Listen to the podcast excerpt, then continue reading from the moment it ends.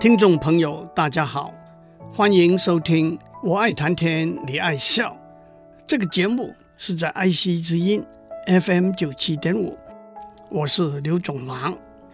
我们讲到，在人类的文化历史里头，我们观察到语言文字是活的、动态的，它们随着时间、地点和生活方式的不同。而不断的改变，因此，采用一本权威而且不断更新的字典来树立一个语言文字的标准，倒是一个合理而且可行的做法。在英文里头，有超过一世纪历史的牛津英语词典，每隔三个月，经过严谨的追踪和筛选，把新的字和词。加入到字典里头去。上次我在他们二零一六年三月的新字表列里头找了些例子，无独有偶的好几个都是可以说源自香港，而且经由世界各地的华人流传开来的名词。我们讲过叉烧、烧肉、烧味、饮茶、奶茶。和源自马来西亚的拉茶 Teh Tarik 等等，今天让我继续讲下去。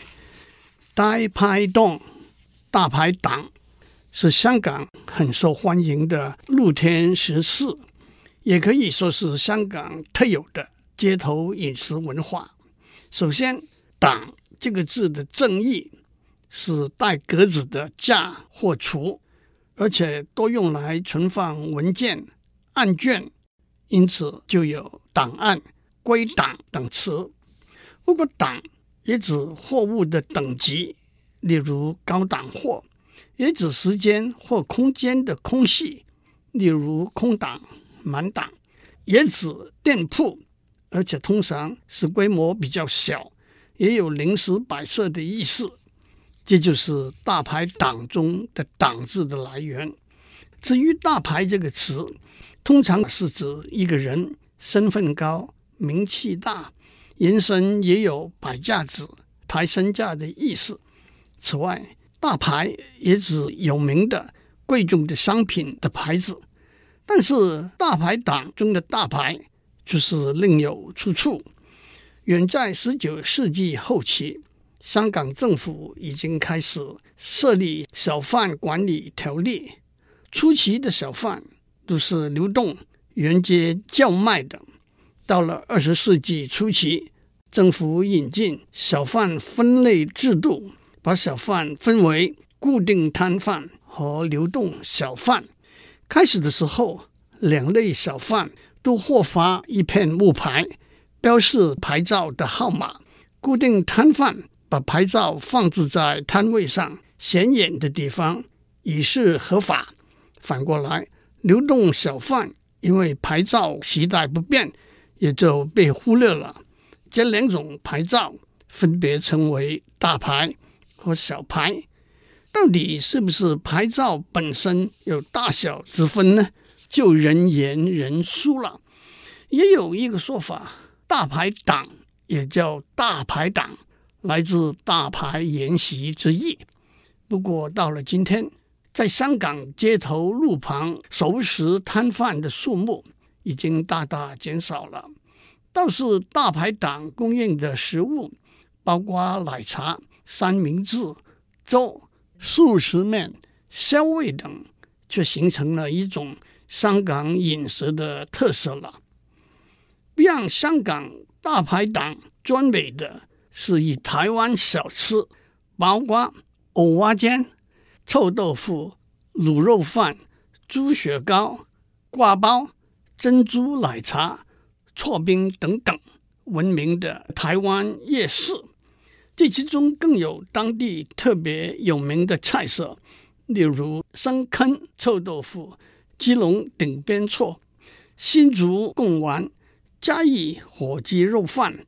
台南棺材板、冈山羊肉炉、高雄鹅卵、万峦猪脚等等。以地点来说，按照票选的结果，台湾前五名夜市分别是高雄六合夜市、台北士林夜市、宜兰罗东夜市、台南花园夜市和台中逢甲夜市。不过，随着时空的改变，许多地方都建立了比较舒适和卫生的环境的。香港叫做熟食中心，台湾叫做美食街，在新加坡和马来西亚叫做 Hawker Center 的小贩中心，让贩卖有当地或者世界各地特色的食物的餐饮店集中在一起。他们的特色是方便、迅速、选择多，而价格也比较低廉。Hawker 原来是沿街叫卖的小贩的意思，Hawker Center 也是一个在二零一六年三月加入牛津英语字典的词。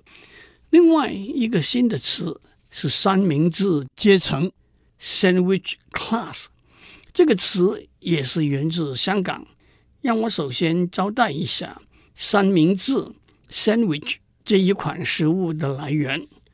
在地理上，英国本土主要分成四个区，那就是在不列颠岛上的英格兰、苏格兰和威尔士，和在爱尔兰岛东北部的北爱尔兰。简单的说，这四个区分成一百一十八个郡。英格兰里头的肯特郡 （Kent County） 有一个镇叫做三明治 （Sandwich）。远在十七世纪，一位海军上将蒙塔古 （Edward Montagu） 被册封为三明治伯爵 （Earl of Sandwich）。这个爵位的第四代传人 John Montagu 是一位地位卓著的政治家、军事家。一个传说是他时常沉迷在赌博的牌桌上，废寝忘餐。往往吩咐仆人用两片面包夹住肉片，让他在牌桌上一边打牌一边吃。这就是三明治这款食物的名称的来源。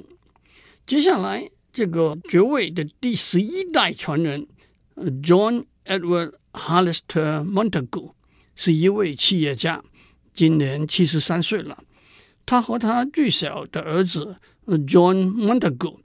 和一个叫做 Robert Earl 的商人，二零零四年在美国开设了许多家卖三明治和沙拉的连锁餐馆，名字就是 Earl of Sandwich。三明治阶层 （Sandwich Class） 这个词源自香港，远在六十多年以前，香港政府已经开始规划为低收入的市民。提供合宜的居住房舍，或者出租，或者出售。申请入居这些公共屋舍的市民，必须符合若干条件，其中一个就是收入的水平。三明治阶层住屋计划 （Sandwich Class Housing Scheme） 就是为那些收入高于可以参与低收入住屋计划的上限。却又不足以在私人房屋市场自行购买的市民做的安排。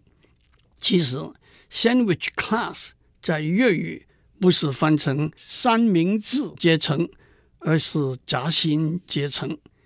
推而广之，三明治阶层可以用来指在经济上的中产阶级 （middle class） 或者中产阶级的下层 （lower middle class）。在它上面有高收入阶层，也就是富裕阶层；在它下面有低收入阶层，也就是贫穷阶层。也许正是比上不足，比下有余的意思吧。关系 （G-U-A-N-X-I） 这个词来自中文“关系”这个词。首先，按照牛津英语词典的解释。这个词源自中文，字面上是连接的意思，泛指基于社交往来和权势连结而建立，因而促进商业或者其他的交易行为的系统。其实，在中文里头，关系的原意的确就是人和人、事和事、物和物之间相互影响的状态。运动和健康有密切的关系，他们两人之间有二等亲的关系。由于时间关系，我就不再讲下去了。倒是真的是衍生出来“关系”这个词，有些比较特殊的含义。关系可以是超友谊关系的比较含蓄的词。至于有关系就没关系，没关系就有关系，这句顺口溜倒是传神的说出了“关系”这个词的含义。有了良好的政商连接管道，做什么事情，发生了什么事件，都不会有问题。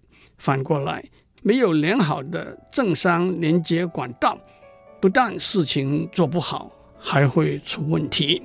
至于拉关系、打交道、打招呼、铺路子、走后门，也都是同样的一回事了。接下来，让我讲一个在二零一五年六月进入牛津英语词典的新字 “e-cigarette”，那就是 electronic cigarette，电子香烟。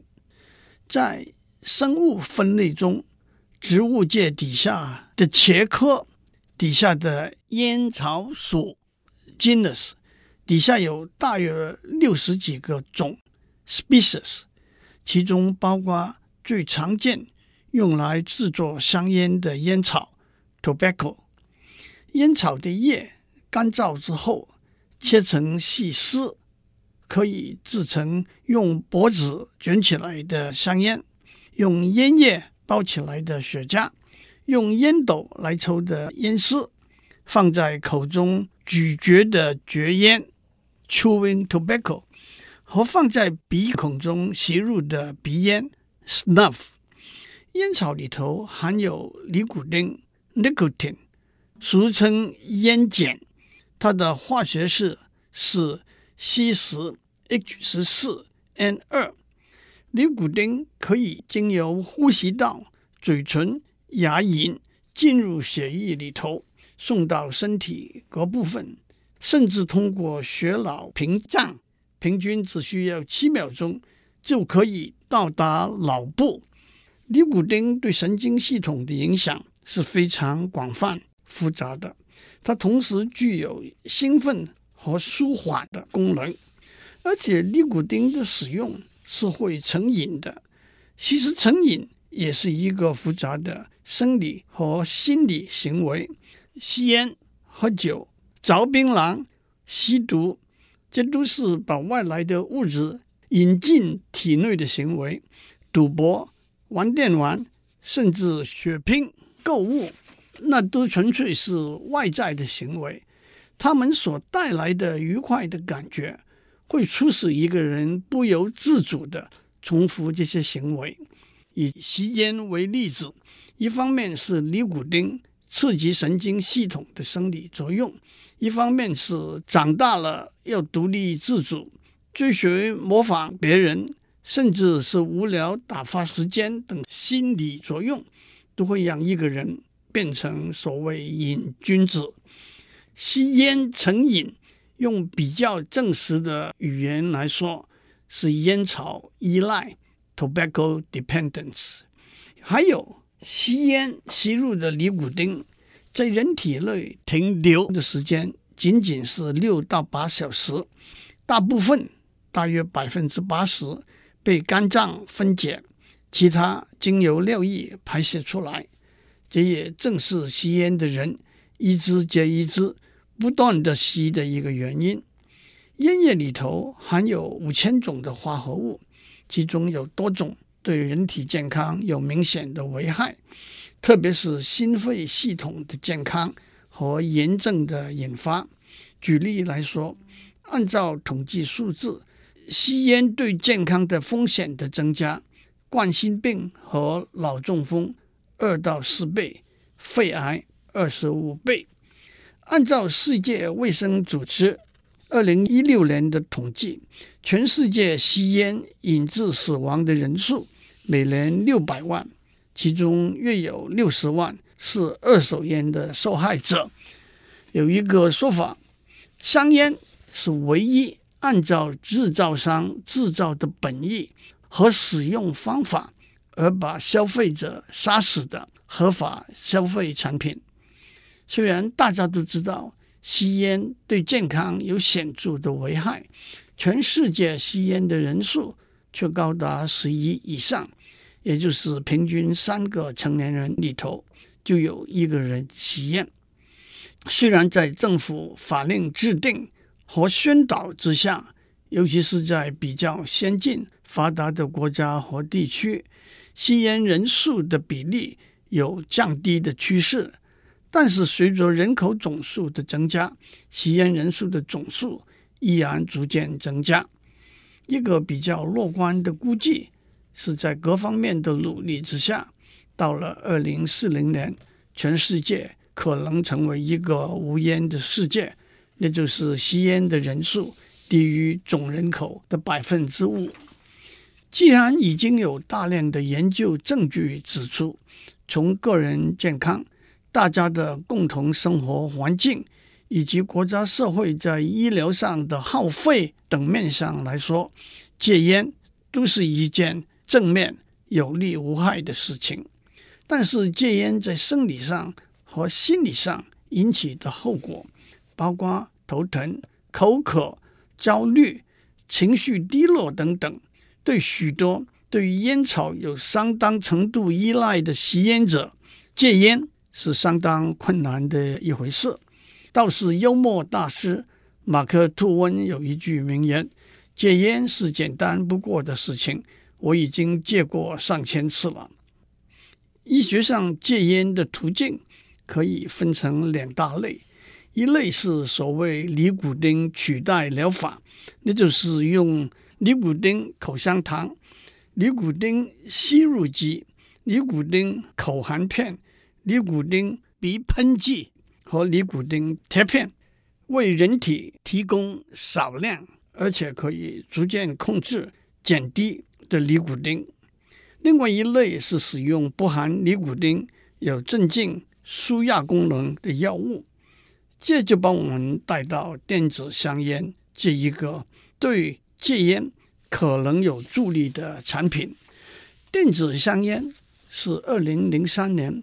中国的一位药剂师韩立发明的，虽然远在一九六三年，美国的一位发明家 Herbert Gilbert 已经提出相似的基本观念。他申请了一个叫做“没有烟、没有烟草”的香烟的专利。可是，一方面因为当时传统香烟对健康的影响还没有被充分了解；另一方面，当时的电子技术。也未尽成熟，因此他的发明也没有引起什么注意。电子香烟和传统的香烟最基本的不同是，传统的香烟经由烟草的燃烧产生烟 （smoke），电子香烟经由液体的气化而产生水汽 （vapor）。烟草在高温七百度。到九百度 C 的燃烧过程中，有些里头原来的成分被焚毁了，有些原来没有的成分会产生，包括一氧化碳和其他有毒的物质。这些有毒的物质统称为 total aerosol residue，全部余留微粒，简称为 TAR。但是在英文里头。TAR 这个字的本意是在石油冶炼或者煤焦化的过程中产生的一种黑色粘稠液态的剩余物，中文翻成焦油。大家也就把烟叶燃烧后余留的有毒物质叫做焦油，那的确是有点混淆不清了。不过总而言之，吸烟就把尼古丁、一氧化碳。和其他有毒物质一股脑吸到肺里头去了。反过来，电子香烟里头存放着一些含有尼古丁、香料或者其他物质的液体，通常简称 e-liquid。利用电子元件把 e-liquid 加温到三百度 C 左右，e-liquid 就从液态转变成气态，被吸到肺里头去。不过，这样产生的蒸汽不含有新的化合物。有些电子香烟还装上一个红色的发光二极体，看起来还有点像一根点燃着的香烟。很明显的。从生理和心理的观点来说，电子香烟可能可以作为传统香烟的代用品。不过，电子香烟的使用对健康的影响，专家还没有确定的论述和统计数字。因为 e-liquid 里头除了尼古丁之外，还含有别的化合物。这些化合物进入人体内，对健康的影响还有许多未知数。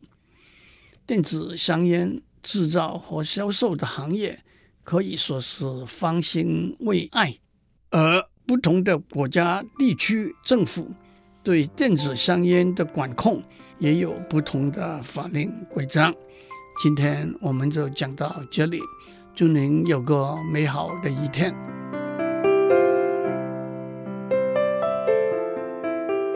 以上内容由台达电子文教基金会赞助播出。